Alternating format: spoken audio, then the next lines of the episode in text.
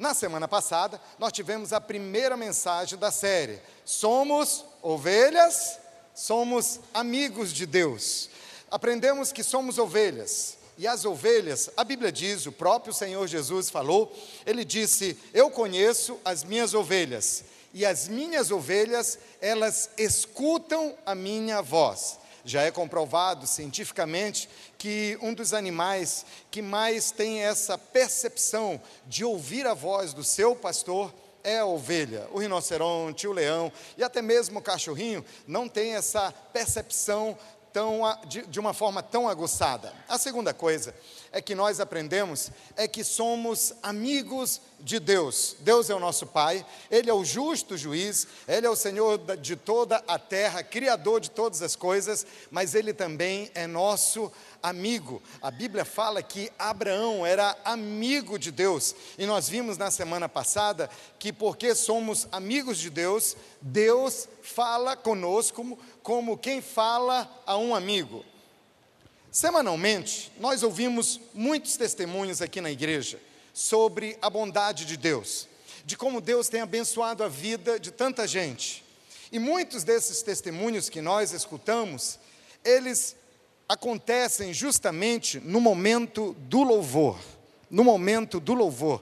Ou seja, durante aquele momento de estarmos cantando ao Senhor, de estarmos adorando ao Senhor, é justamente nesse momento em que muitas pessoas dizem: foi nesse momento que eu estava adorando a Deus, que Deus veio e trouxe uma paz no meu coração.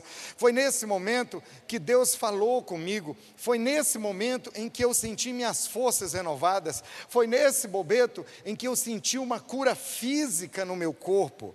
Muitas pessoas dizem que foram curadas durante esse período de adoração. São tantos testemunhos de renovo, de esperança, é uma coisa muito linda. Testemunhos da compreensão sobre a vontade de Deus para a sua vida, para tomar decisões tão importantes na sua vida. Agora, por que isso acontece? É porque Deus fala conosco durante a adoração. E esse é o nosso tema de hoje. A nossa segunda mensagem da série fala sobre ouvirmos a voz de Deus por meio da adoração. Ouça a voz de Deus por meio da adoração. Todo domingo nós nos reunimos aqui para cultuar a Deus.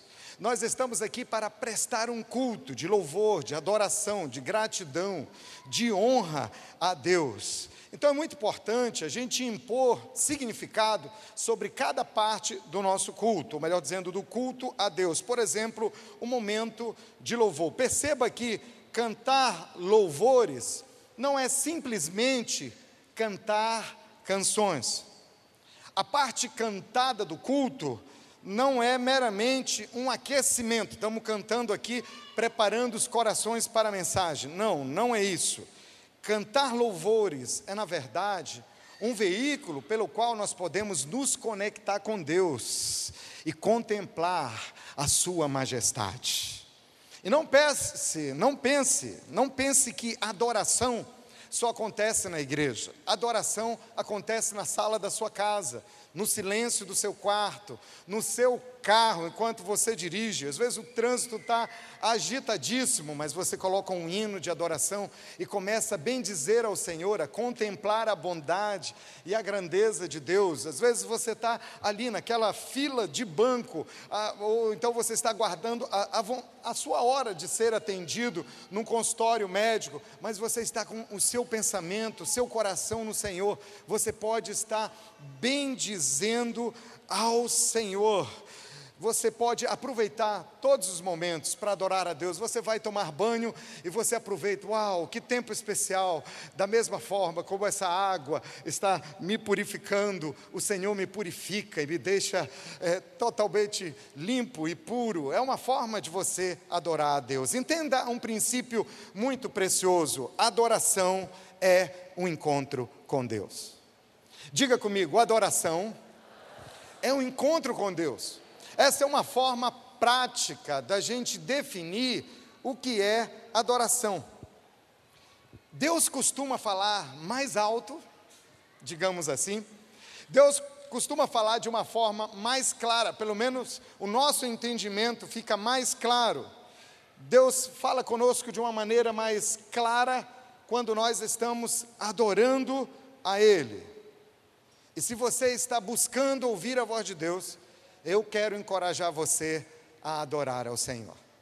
Eu confesso a você que às vezes, onde eu ouvi Deus falando comigo, através de um pensamento, através de um versículo bíblico, de alguma forma Deus falando comigo, vezes que parecia ser a própria voz audível de Deus, foi justamente no momento de adoração. Porque quando nós estamos adorando ao Senhor, nós percebemos a Sua grandeza e ficamos mais sensíveis à Sua preciosa voz. Eu quero aprender com você hoje quero compartilhar com você. Nós vamos aprender três coisas que acontecem quando nós adoramos a Deus. E nós vamos observar, nós vamos aprender com esses três princípios como é que nós podemos ouvir melhor a sua voz.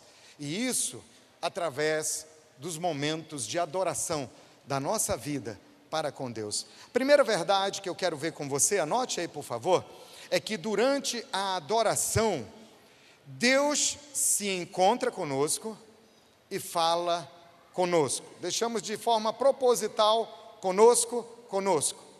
Durante a adoração, Deus se encontra conosco e Ele fala conosco. Eu já disse que a adoração é um encontro com Deus. Tem uma história maravilhosa na Bíblia está no livro de Êxodo, por gentileza, lá no comecinho da sua Bíblia, abra sua Bíblia, por favor, no livro de Êxodo, vá até o capítulo 25. Enquanto você está abrindo a sua Bíblia, deixa eu explicar. Deus instruiu o povo de Israel para levar uma oferta a ele e para construírem o tabernáculo. Deus disse: vocês vão construir um tabernáculo, ele vai ser móvel, vocês vão andar, vocês estão numa peregrinação no deserto, vocês vão chegar à terra prometida, e eu escolhi um local onde eu vou manifestar a minha presença para vocês. Será dentro desse tabernáculo. Deus instruiu sobre os detalhes, cada detalhe, o tamanho, a forma, até os móveis que estariam dentro do tabernáculo, todas as medidas Deus explicou tudinho. E quando Deus estava explicando sobre o tabernáculo, ele falou sobre a arca da aliança. Deveria ser de ouro, por fora, por dentro. E Deus falou sobre o propiciatório. O que é o propiciatório? O propiciatório, querido, era um tipo, era tipo uma tampa especial que ficava sobre uma caixa. Então, sobre a arca haveria o propiciatório. E Deus orientou como fazer esse propiciatório que ficaria sobre a arca. E Deus disse que seria nesse lugar que a sua presença seria manifesta. Êxodo 25, versículo 22. Deus está falando com Moisés. Deus está dando instruções para Moisés. E Deus diz para Moisés: Eu me encontrarei com você e lhe darei todos os meus mandamentos. É isso que Deus está falando. Agora, note duas coisas preciosas aí nesse texto. Deus está falando, Deus não diz, Deus não fala meramente, Ele diz: Olha, é, quero lhe falar. Não, Ele diz: Eu quero falar com você. Deus está dizendo: Eu me encontrarei com você e eu falarei com você. É isso que Deus está dizendo. Eu vou me encontrar com você, vou dar os mandamentos, ou seja, eu vou falar com você. Interessante que Deus diz: Eu vou falar com você. Eu vou me encontrar com você. Ele não fala, eu vou falar a você. Eu vou encontrar. Não. Deus está dizendo com você. Você lembra quando você estava na sala de aula? A professora estava dando sala, a, melhor dizendo, a professora estava dando aula. Você ali naquela sala, Ministério de Acolhimento, nos ajude, por favor, com as crianças, amém? Muito bem. Então, ah, o que estava acontecendo? Você estava na sala estudando e aí a professora estava dando aula. Aula, quem sabe a aula que você mais gostava de química ou de física ou de matemática? Acredito que você era apaixonado por isso. A, mas você não estava sozinho na sala? Tinha vários colegas assistindo aula com você. E naquele momento, a professora está falando com todo mundo, ela está falando a você. Mas aqui, chega um momento onde você recebe uma prova e a professora te chama no canto e ela diz: Agora eu quero falar com você. Vem aqui no cantinho, vamos falar sobre essa prova, sobre o que aconteceu na hora da prova. Deixa eu dizer uma coisa. Deus fala com todos nós, mas Deus quer falar com você de forma individual. Porque só existe uma pessoa com a digital igual à sua, é você. Olhe para a sua digital e diga assim: esta é só minha. Irmão, isso daqui ninguém clona. Pode até copiar, mas ninguém tem outra igual. Por quê? Porque Deus deu uma individualidade para você. Ele sabe, a Bíblia diz que ele sabe o seu nome. A Bíblia diz que não tem um fio de cabelo que caia da sua cabeça e que, você, e que Deus não saiba do que aconteceu. Então Deus, Ele ama você de forma individual e Ele quer falar pessoalmente com você. Diga obrigado, Senhor. Alguém poderia argumentar: ah, pastor, isso aqui isso aqui é referente ao tabernáculo. Isso aqui é um princípio para o Antigo Testamento. Isso é para o povo que andava pelo deserto naquela época. É uma coisa da antiga aliança, mas isso não se aplica hoje para a gente. E hoje? Eu tenho uma boa notícia para você. Na realidade, a Bíblia tem uma boa notícia para você. A Bíblia diz, lá em Hebreus, que tudo o que aconteceu no Antigo Testamento é sombra do que teríamos no futuro. O Antigo Testamento é uma sombra daquilo que haveria de acontecer hoje, na nova aliança, no Novo Testamento. O antigo tabernáculo, ele é uma sombra do tabernáculo que existe hoje. Existe um tabernáculo hoje? Sim, existe um tabernáculo hoje. Olhe comigo o que diz o apóstolo Paulo, 2 Coríntios, capítulo 6, versículo 16. Onde está esse tabernáculo? O apóstolo Paulo diz aqui, ele diz: "Pois somos o santuário do Deus vivo". A palavra santuário, tabernáculo, mesma raiz, mesma palavra. Pois somos santuários do Deus vivo. Como disse Deus: "Habitarei com eles e entre eles andarei. Serei o seu Deus e eles serão o meu povo. Deus simplesmente não habita entre nós, irmãos. Ele escolheu habitar dentro de nós. É por isso que nós cantamos aquela canção. Me ajude, hein? Esta casa é sua casa. Que casa a gente está falando? A gente está falando dessa casa, esse prédio, ou é quando você está saindo da sua casa, do seu apartamento, e você diz: Essa casa, nós deixamos. Pra... Não, essa casa, essa casa é você. Na antiga aliança, Deus estava procurando um lugar para se manifestar, para morar, um lugar onde ele ia habitar e manifestar a sua presença. Ele escolheu um tabernáculo feito por mãos humanas. Na nova aliança, Deus não mudou o seu desejo de falar conosco, de se comunicar conosco, de se relacionar conosco, só que dessa vez ele escolheu um tabernáculo feito por mãos divinas. Esse tabernáculo é você. A Bíblia diz que você é o templo do Espírito Santo, você é a morada do Espírito Santo, você é a casa do Espírito Santo, você é o tabernáculo do Espírito Santo, você é o santuário do Espírito Santo. Diga, eu sou. Diga, eu sou a morada escolhida por Deus. Amém? Olhe para a casa bonita que está do seu lado. Deus escolheu, Deus escolheu morar dentro de nós. Aonde você vai, Deus vai com você. Você vai trabalhar, Deus está no lugar do seu trabalho, porque você está ali. Você vai para o cinema, Deus está no cinema com você. Você vai à feira livre, Deus está ali na feira livre. Você desce o insano lá no Beach Park, Deus desce com você. Ele não fica lá com medo lá, não. Ele vai com você. Deus está com você em todos os momentos, todas as circunstâncias, no momento da alegria, no momento da tristeza, no momento da dor, no momento do sorriso, no momento do choro, no momento da esperança, no momento que seu time é campeão, na hora que ele perde também. Deus está com você. Eu posso desfrutar da presença de Deus na minha vida, tempo todo, todo tempo, tempo todo, todo tempo. Eu posso desfrutar da presença de Deus. Deus escolheu uma casa. Deus escolheu um lugar para morar e escolheu morar dentro de você. O apóstolo Paulo, ele insiste nesse princípio porque ele quer que a gente tenha uma boa compreensão sobre isso. Primeiro ele falou em 2 Coríntios 6,16. A gente divide por dois, 1 Coríntios 3,16. Olha o texto. Vocês não sabem que são santuários de Deus e que o Espírito de Deus habita em vocês. Diga comigo, aleluia. E ele diz mais, no versículo 17, ele diz: Pois o santuário de Deus. Interessante, Paulo fica repetindo, ele fica falando por várias vezes.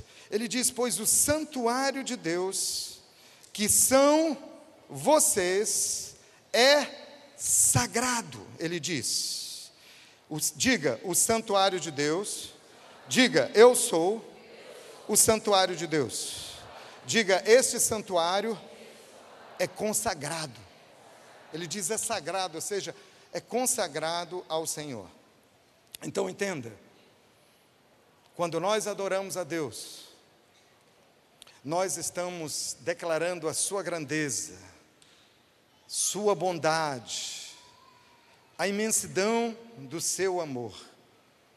Quando você está adorando a Deus, você está adorando a Deus no seu espírito. Jesus disse: Deus é espírito, e aqueles que lhe adoram, lhe adoram em espírito e em verdade. E a Bíblia diz: são estes que o Pai está procurando. Aqueles que lhe adoram em espírito e é verdade. E toda vez que você adora, você está conectado com a grandeza da Sua presença. Seu espírito conectado ao Espírito de Deus, você adora, você contempla a Sua grandeza e você fica sensível para ouvir a Sua voz. Durante a adoração, Deus se encontra com você e você fica sensível para ouvir a Sua voz. Segunda verdade é que durante a adoração nós adquirimos perspectiva. Você pode repetir essa verdade comigo? Vamos lá? Durante a adoração adquirimos perspectiva. É naqueles momentos que nós estamos adorando ao Senhor, onde nos encontramos com Ele, onde Ele está compartilhando do seu amor, falando conosco. É nesse momento que nós percebemos a grandeza de Deus.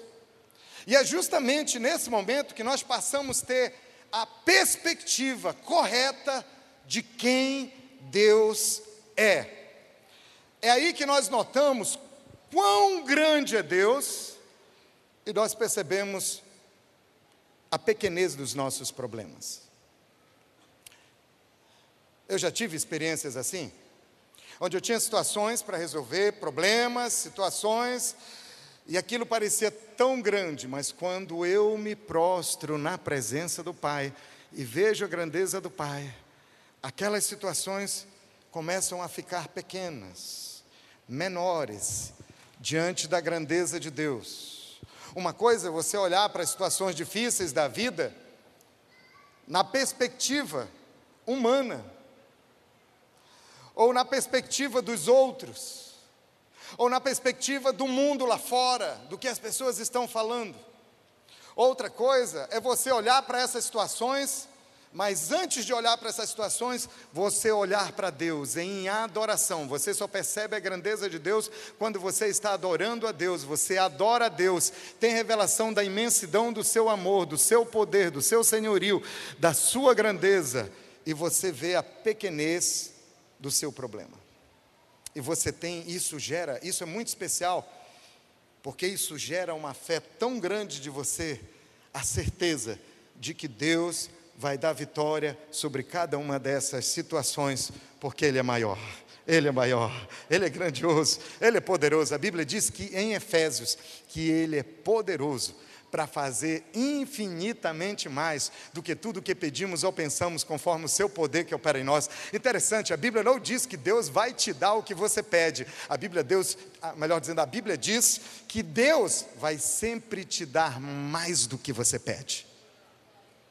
Em lugar nenhum cê, cê, você vê Deus dizendo, não, eu vou dar exatamente o que você está me pedindo. Não, a Bíblia diz, dai e dá-se-vos-á, boa medida, né? a, a medida chacoalhada, trans, a Bíblia diz que é uma medida transbordante. A Bíblia diz que ele vai fazer infinitamente mais, que nem olhos viram, nem, nem um olho, faz, faz comigo o exercício aqui, nem olhos viram, nem ouvidos ouviram, jamais penetrou em coração humano aquilo que Deus tem preparado para aqueles que o amam. Deus sempre vai fazer muito mais.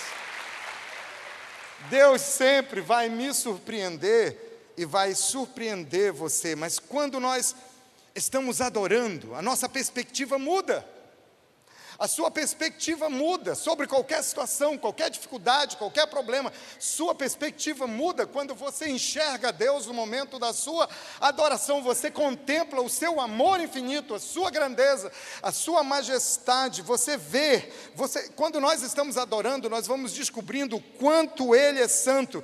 E aí nós começamos a enxergar as nossas fraquezas nós começamos a enxergar as nossas fragilidades, nós começamos, diante da santidade de Deus, nós começamos a enxergar os nossos pecados. Eu já vi pessoas, e você também já viu, cá entre nós, você já viu pessoas tão cheias de si? A pessoa, ela está arrogante, e ela não quer nem saber, não, errou comigo, tem que pagar e porque eu tenho razão, e olha os meus direitos, e porque isso, isso, isso. Sabe por quê? A pessoa está tão cheia de si, porque ela está vazia da grandeza de Deus. Quando eu me encho da grandeza de Deus, eu me esvazio de mim. Porque eu contemplo que Ele é santo e eu enxergo as minhas fragilidades. Eu enxergo as minhas fraquezas. Eu vejo as minhas pisadas de bola. E isso não é uma coisa ruim, sabe por quê? Porque leva eu e você a uma vida mais humilde e cada vez mais dependente de Deus. Por isso que a adoração é tão preciosa, ela muda, e, e sabe, é nesse ponto que nós percebemos quem Deus realmente é. Foi isso que aconteceu com o profeta Isaías. É um dos maiores profetas de toda a Bíblia. Eu amo a história do profeta Isaías. E Isaías teve um momento de êxtase. A Bíblia fala que Isaías viu o Senhor. A Bíblia diz que Isaías estava num ambiente, num contexto de adoração, ele estava adorando a Deus. Mas quando ele estava adorando a Deus, abra sua Bíblia, Isaías capítulo 6, veja o versículo 5 comigo.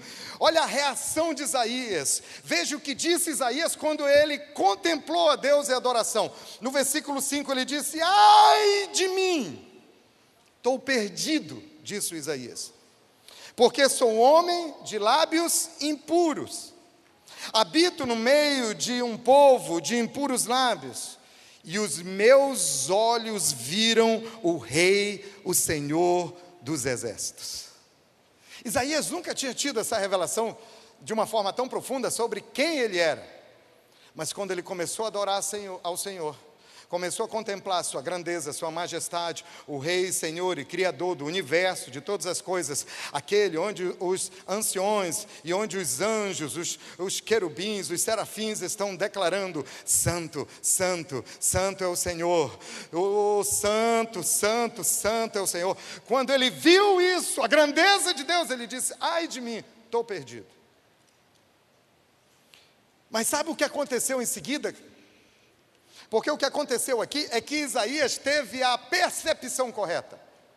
Isaías começou a ver a si mesmo da perspectiva correta, e ele passou a ver a Deus da perspectiva correta também. Quando eu enxergo a Deus da perspectiva correta, eu começo a me enxergar da perspectiva correta também. E Deus age quando eu tenho essa percepção. Olha o que aconteceu com Isaías aqui. Vem comigo, versículo 6. Logo, diga comigo, logo. Olha, isso é algo imediato. Milagres acontecem imediatamente quando nós temos percepção, quando nós realmente temos a perspectiva certa. A Bíblia diz que logo um dos anjos, um dos serafins, voou até mim, trazendo uma brasa viva que havia tirado do altar com uma tenaz.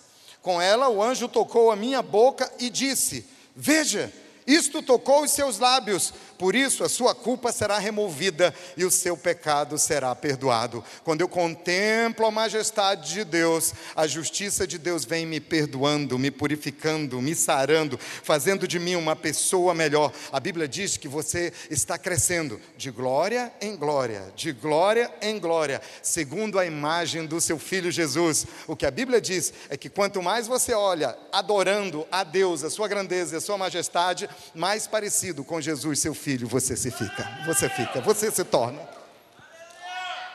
Diga comigo, parecido com Jesus. Diga comigo, declare com a sua boca, isso é profético. Diga, a cada dia que passa, eu fico mais parecido com Jesus. Aleluia! Você pode aplaudir a Deus por causa disso? Essa é a sua realidade. Agora, sabe o que é isso? Isso é uma imagem da graça de Deus. Quando eu enxergo a Deus da perspectiva correta e eu me enxergo da perspectiva certa, Deus vem sobre a minha vida com a sua graça. Deus vem com a graça dele sobre a sua vida, porque Deus faz por nós o que nós não podemos fazer. Ele retira uma brasa do altar e te purifica completamente. Isso é profundo e glorioso demais. Toda a nossa perspectiva muda. Toda a nossa perspectiva muda. Por quê? Porque nós tiramos. Irmãos, nós tiramos os olhos de nós. Nós tiramos os olhos de nós e colocamos na perfeição de Deus. E aí nós percebemos o quanto, você pode ler junto comigo? Percebemos o quanto Ele é maravilhoso, amoroso, bondoso e perdoador, e sabemos que fomos perdoados. Nossa perspectiva muda e enxergamos as coisas do ponto de vista de Deus. É nesse momento que somos transformados. Isso é glorioso demais. Durante a adoração, você vê as coisas e as situações da perspectiva correta. E isso te ajuda a ouvir a voz de Deus. Terceira e última verdade é que durante a adoração nós somos encorajados e recebemos poder. Declare comigo, diga na primeira pessoa, durante a adoração, sou encorajado e recebo o poder de Deus. Deus pode falar conosco quando nós estamos adorando. Pode ser em qualquer lugar. Pode ser em qualquer bobeto. Você vai ouvir a sua doce voz. Ela pode vir através de um versículo, ela pode vir através de uma canção, Pode vir através de um pensamento, de um sentimento tão forte no seu coração. Deus fala de diversas maneiras. Mas interessante é que nós somos convidados a isso. Existe um convite da parte de Jesus para nós. Está em Apocalipse, eu amo esse texto. Apocalipse capítulo 3, versículo 20. E Jesus diz: Eis que estou à porta e bato. Jesus diz: Eis que estou à porta e bato. Se alguém ouvir a minha voz e abrir a porta, entrarei em sua casa e cearei com ele e ele comigo. Alguns dizem que Jesus é cearense, né? Porque ele diz: Eu cearei. Amém, aleluia. Eu não sei se ele é cearense, mas que ele ama os cearenses, ele ama, aleluia. mas Jesus disse, interessante, essa, essa, é, essa, esse ato de, de cear, ele diz, eu cearei, está falando, eu vou, eu vou ter uma refeição, eu vou jantar com você. Mas o texto em si não está falando essencialmente sobre comida, está falando sobre ter comunhão com Deus. A ênfase está naquele com quem estaremos é, ceando. Mas esse texto é um convite de Jesus. Ele diz: Eu estou na porta e estou batendo. E esses, esse texto foi escrito prioritariamente para os cristãos. Ele está dizendo: Eu estou à porta e eu estou batendo. Interessante, irmão, que essa porta só abre pelo lado de dentro. Eu é que abro a porta. Ele está à porta. E é interessante a gente entender nesse texto, na época de Jesus, é, só podia ter uma refeição com outra pessoa quem era íntimo com outra pessoa. Por exemplo, nós temos um espaço gourmet aqui na igreja, uma lanchonete e você nem conhece, mas tem uma mesa, e aí você chega e tem uma mesa com quatro lugares. Ou então, isso pode acontecer aqui, ou isso também pode acontecer. Ah, vamos lá, você vai almoçar no shopping, está tudo lotado, e tem uma mesa e tem só um, um, você é homem e tem um outro homem, tem quatro lugares, e você chega e pergunta: alguém vai, vai almoçar com você porque não tem lugar aqui? Ele diz: não, pode sentar. E ele senta de um lado e você senta do outro. Isso acontece. Mas na época de Jesus, só se sentava à mesa quem era amigo, quem tinha relacionamento era só com quem tinha intimidade. O que Jesus está nos chamando é para um relacionamento onde ele vai sentar à mesa. Mesa é lugar de companheirismo, mesa é lugar de conversar, de falar, de compartilhar. Mesa é lugar de prazer, de comer bem. Mesa é lugar onde os olhares se cruzam. Mesa é lugar de proximidade. Mesa é lugar de intimidade. Jesus está dizendo: Eu estou batendo na porta do seu coração. Se você abrir, eu vou ter comunhão, relacionamento, intimidade com você. Interessante que a proposta não é nossa, a proposta é dele, porque Deus quer falar conosco e nós podemos ouvir a sua voz. No Salmo 73, vá comigo agora para o Salmo 73. Eu quero ver a experiência de um salmista com você. O nome dele é Asaf. E o salmista não estava. Tira o versículo por enquanto, deixa eu explicar primeiro. Abra sua Bíblia lá no Salmo 73. Eu quero encorajar você, durante essa semana, é, esteja meditando no Salmo 73. Daqui a pouquinho eu vou colocar o texto para você. Mas contextualizando, o salmista não estava vivendo um dos seus melhores momentos. Era uma pessoa que amava Deus, que tinha temor a Deus, que andava com Deus, que adorava Deus, mas ele estava vivendo um momento difícil. Ele estava vivendo um momento complicado na vida dele, ele estava passando por uma situação muito, muito problemática. E, e ele está falando aqui, ó, agora sim, coloca o texto, olha o versículo 13.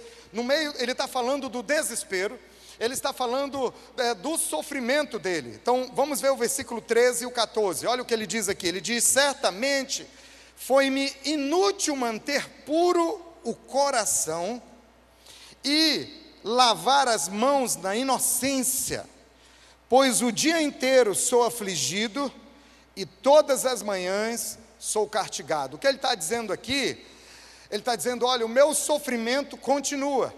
Todo dia eu sinto um, essa aflição. E ele está dizendo ali: o que adianta lavar as mãos na inocência? O que adianta, adianta fazer o que é certo? O que adianta fazer o que é justo? Manter puro o meu coração, ele está falando do desespero dele. E são nesses momentos que nós somos tentados em pensamentos de que seguir a Deus é uma perda de tempo. É esse o pensamento, a seta maligna que chega na mente do salmista. O inimigo vem e lança um pensamento maligno. Ele lança o pensamento: olha, não vale a pena servir a Deus. de que vale a pena você andar com Deus. E às vezes o pensamento vai mais forte em pessoas que são profundamente envolvidas. Tipo, liderando uma célula. De que vale a pena você liderar uma célula? De que vale a pena você discipular alguém? De que vale a pena você ajudar tantas crianças? De que vale, de que vale a pena você ser tão generoso, você ofertar, ser um dizimista, do que vale a pena você se esforçar para ser fiel a Deus, se nada muda, se a situação não muda, se, se continua a mesma coisa todo dia. Ele estava olhando isso pela perspectiva pessoal, perspectiva humana. Ele é um ser humano e ele está olhando debaixo da perspectiva dele. E às vezes, debaixo da perspectiva de outros que dizem aí, cadê o seu Deus? De que adianta você andar com Deus? Mas aí, ele entra num momento de adoração. Olhe comigo o versículo 17. Ele fala: Até que entrei aonde? No tabernáculo, no santuário de Deus, e então compreendi o destino dos ímpios. O que ele está dizendo? Quando eu mergulhei na adoração, quando eu passei a cantar ao meu Senhor, a adorar, a bendizer, a elogiar o seu nome, a, a, a, a amá-lo de todo o coração e, e de uma forma apaixonada, falar palavras carinhosas para ele, de repente eu compreendi toda a situação. De repente ele começou a ver a mesma situação, a situação não mudou, entenda, a situação era a mesma, mas agora era debaixo da perspectiva de um adorador. Ele começou a compreender o próprio destino e o destino dos, dos ímpios. E o versículo, o restante do texto, descreve a sua perspectiva totalmente mudada, totalmente transformada. Veja o versículo 23. Primeiro, ele entra no santuário, ele adora a Deus. No 23, ele diz: Contudo, olha o que ele fala para Deus: Sempre estou contigo. Tornas a minha mão direita, tomas a minha mão direita e me sustens. Tu me diriges com o teu conselho e depois me receberás com honras. E olha a declaração linda, fantástica que ele faz a Deus no versículo 25. Ele diz: Eu me lembro de Pedro, ele diz: A quem tenho nos céus senão a ti? E na terra nada mais desejo além de estar junto a ti. O meu corpo e o meu coração poderão fraquejar mas Deus é a força do meu coração e a minha herança para sempre. Você pode aplaudir esse Deus maravilhoso? Tudo muda quando nós temos a perspectiva correta. E no final ele diz: Eu estou pronto para continuar seguindo. Ele diz: Eu estou pronto para continuar indo adiante. Isso é adoração. Na mensagem do domingo passado, nós aprendemos com Moisés. Você lembra da experiência que Moisés viu aquela sassa ardente? Nós explicamos isso domingo passado. Moisés fez duas coisas. Ele parou o que estava fazendo e se aproximou. Quando nós paramos de olhar para nossas situações e passamos a olhar para Deus, resolvemos nos aproximar do Senhor. Quando nós nos aproximamos do Senhor, nós resolvemos colocar a nossa confiança. Deus está falando com você, Ele quer que você coloque a sua confiança nele. Quem sabe você já tentou tanta coisa, você teve tantas experiências, mas a experiência que vai fazer você vencer, a experiência que vai fazer você saborear as maiores conquistas e realizações da sua vida, é aquela que é fruto da sua fé, da sua confiança no Senhor. Você se aproxima do Senhor, você coloca a sua confiança nele e você adora a Ele. Sabe o que acontece? sabe o que acontece? Algo lindo acontece. Aí sim, você é encorajado, você é fortalecido e está pronto, totalmente pronto, para ir adiante. Diga comigo, eu não vou parar, eu vou adiante, eu vou me aproximar do Senhor, vou colocar a minha confiança no Senhor, eu vou adorar ao Senhor debaixo de uma nova perspectiva tudo vai mudar. Diga, eu vou ouvir a sua doce voz. Quando nós temos o alvo de ouvir, quando nós temos o alvo de ouvir a voz de Deus em adoração, primeira coisa que nós temos que fazer é aquietar a nossa mente. Você já parou para ver que às vezes a sua mente. Eu gosto, eu me lembro do que diz o Augusto Cury, ele diz que a nossa mente é que nem a roda de uma bicicleta. Quando eu era menino, e com os meninos da rua, a gente brincava. A gente pegava Hermes a bicicleta e colocava com as rodas para cima. Aí a gente a gente pegava a roda e zim, aí ela ficava zzz, a gente ficava apostando qual roda ia demorar mais. Às vezes a sua mente está igual a roda dessa bicicleta. Você lembra de tanta coisa. Você já teve situações que você queria orar e você começava a falar com Deus, de repente você já estava lembrando da conta que tinha que pagar? Você estava lembrando daquela reunião que você tinha uma decisão importante? Daquela viagem que você tinha que fazer? dos exercícios que você tinha que praticar, que tinha cuidado da sua saúde. Você começa a lembrar de tantas situações, dá assim, ó. Mas tem um texto onde Deus fala: Aquietai-vos e sabei que eu sou Deus.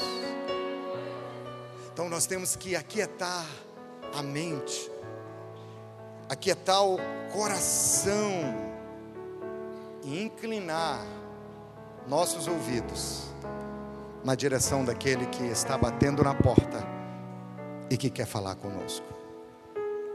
Quando os meus filhos eram pequenos, e talvez você que é pai e mãe, você passa por essa, por essa mesma situação, eu queria falar com eles algo muito importante. Sabe o que eu, eu sempre dizia para meus filhos? Eu queria chamar, eu queria que eles entendessem o que eu ia falar. Eu dizia, ei, ó, filho, filha, filha, pa, para um pouquinho, olha para mim, olha para o papai. E quando eles estavam com o olhar fixos em mim, depois que eu tinha a atenção visual deles, então eu conseguia falar com eles e eles compreendiam o que eu queria falar. E hoje o que Deus quer é só isso. Ele quer a sua atenção. Que tal se a gente brecar essa roda de bicicleta? Parar aquietar, para ouvir Sua voz, para olhar para Ele e dizer: Eu te amo, Tu és bendito, Tu és lindo, maravilhoso, Príncipe da paz, Deus infinito, Conselheiro, Pai da eternidade. O Deus que pode todas as coisas, que sustenta o universo com a palma da sua mão, e a minha vida com a mesma palma de mão que me ama, que muda a minha sorte, que morreu na cruz, que deu a sua própria vida, que enfrentou a morte para que eu tivesse vida, que se fez pobre para que eu fosse rico da sua graça. Eu te adoro, eu te bendigo. Não importa o que eu sinta, não importa o que eu esteja vivendo, deixa isso para lá. O que importa é que eu tenho um relacionamento de intimidade contigo. Eu posso sentar na mesa e olhar para os teus olhos.